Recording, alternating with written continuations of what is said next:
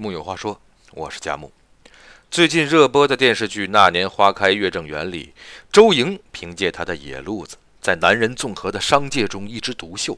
巾帼不让须眉，富甲一方却不做守财奴，乐善好施，救国济民，真乃一代红颜儒商。周莹深受喜爱，我想其中很重要的原因是如今奸商横行，毒食品、毒水、毒空气泛滥，激起了人们对儒商的呼唤。何谓儒商？即以儒者之人心经商，不欺不诈，不哄不骗，不取不义之财，不为不仁之事，富而好礼，兼济天下。儒商才是中国真正的商人。人无信不立，商无信不兴。儒商必是众守诚信，蔚然于天地之间。杭州的胡庆余堂。如今依然可以看到两块匾额，一块朝着顾客，上书“真不二价”；另一块是胡雪岩亲手所写的“借妻”二字，面朝店内，藏而不露，是专让自家店员看的。借妻匾云：“凡百贸易君着不得妻字，药业关系性命，尤为万不可欺。”于存心济世，誓不以劣品割取厚利。诚信不欺，不制售假冒伪劣商品坑害百姓，是对生命的尊重和敬畏。这是胡雪岩的立业之本，也是江南药王胡庆余堂百年屹立不倒的秘诀。修和虽无人见，诚心自有天知。为商者切不可违背诚信，因为你所做的一切，上天是知道的。因果循环，报应不爽。古人云：“生财有大道，以义为利。”所谓君子爱财，取之有道。儒商亦严厉，但绝不唯利是图，而是见利思义，是不义富贵如浮云。清代徽商吴鹏祥曾做胡椒生意。在汉口买了八百壶胡椒，验货后查明这批胡椒有毒，卖主唯恐奸情败露，央求吴鹏翔终止契约，原价退货。但是吴鹏翔竟然将这批毒胡椒全部买下，付之一炬，绝不赚违背良心的钱，也绝不允许卖主他受而害人。良心，本然之善心，即所谓仁义之心也。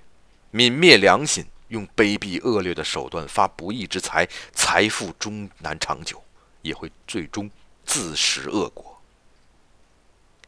有些人发了财便得意忘形起来，而真正的儒商不因财压人，因势凌人，富而不骄，富而好礼。南有胡雪岩，北有孟洛川，与胡雪岩齐名的孟洛川虽家财万贯。然而待人接物极为谦逊有礼，唯孔孟之道是尊。孟洛川常说，为人要做到忠恕，将心比心，待人如己。当年一跨进瑞福祥，便能见到墙上“修身”两个大字。孟洛川常告诫店员：欲修其身者，先正其心。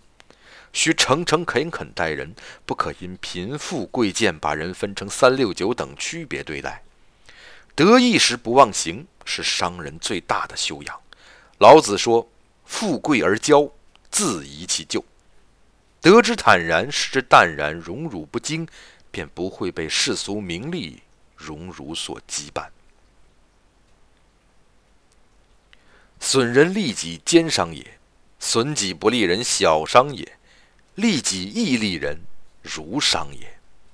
儒商心怀达则兼济天下的远大抱负，以济世利民为己任，具大神通，皆济世，是真法力，总回春。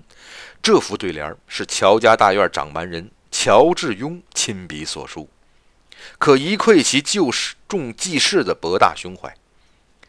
清光绪三年，天遭大旱，寸草不生。当时有“光绪三年，人死一半”的民谣。乔致庸倾尽家财，在大街上搭建粥棚，施舍粥饭，救济灾民，使得大灾之年，当地无一人饿死。为表彰乔家功德，李鸿章亲手书写“仁州义府”的匾，赠与乔家。商之大者，为国为民，内心装着天下、装着百姓的商人，才是真正的儒商。商道即人道，从商先做人，无德必无才。积善之家必有余庆，积不善之家必有余殃。为商者，应深以戒之。木有话说，我是佳木，咱们下回再会。